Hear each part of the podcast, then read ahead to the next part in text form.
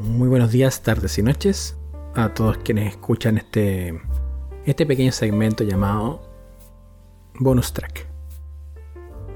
A lo mejor el nombre de Jimmy Savile o Savile, la verdad es que desconozco bien la pronunciación, eh, puede que sea desconocido para nosotros en este lado del globo, aquí en, las Latinoaméricas.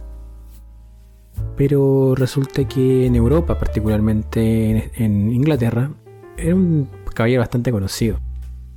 De los 70, uno de los animadores más galardonados y queridos por la gente.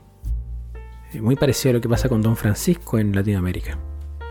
Pero resulta que en algún momento se, se conoció que este caballero, dentro de las cosas que hacía, en las obras benéficas que tenía, escondía algo y escondía un historial de maltratos, de abusos sexuales a personas bastante vulnerables y que muchas de esas víctimas las recogía a partir de sus de sus obras benéficas. ¿Por qué les planteo esto de Jimmy Savile? Porque en Netflix eh, hace poco se estrenó Jimmy Savile, una historia de terror británica que bueno, son dos capítulos de una pequeña de una miniserie documental en las cuales ensalzan esta, esta figura mítica, extrañísima, porque el tipo era bastante peculiar, y después empiezan a desentrañar cómo a través de sus vínculos con el poder pudo estar protegido. Y nadie investigó, pese a que ya existían algunos antecedentes. Esta cobertura del poder lo dejó fuera de cualquier cosa es interesante cómo nos impacta este tipo de historia.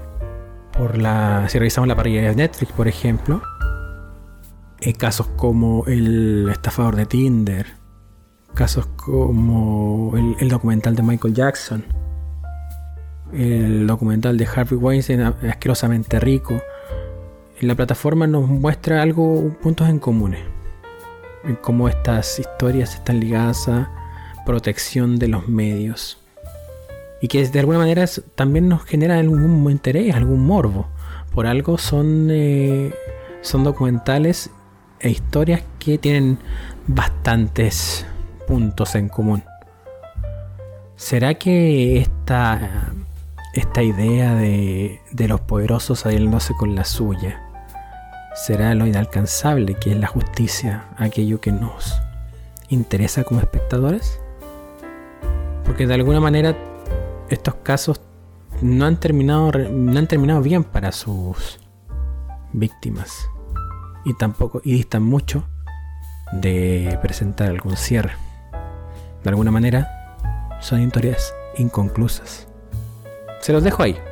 Así que para que reflexionemos sobre el contenido relacionado con estos monstruos de nuestra sociedad. Monstruos que fueron creados por nuestra sociedad. Eso por hoy en Bonus Track.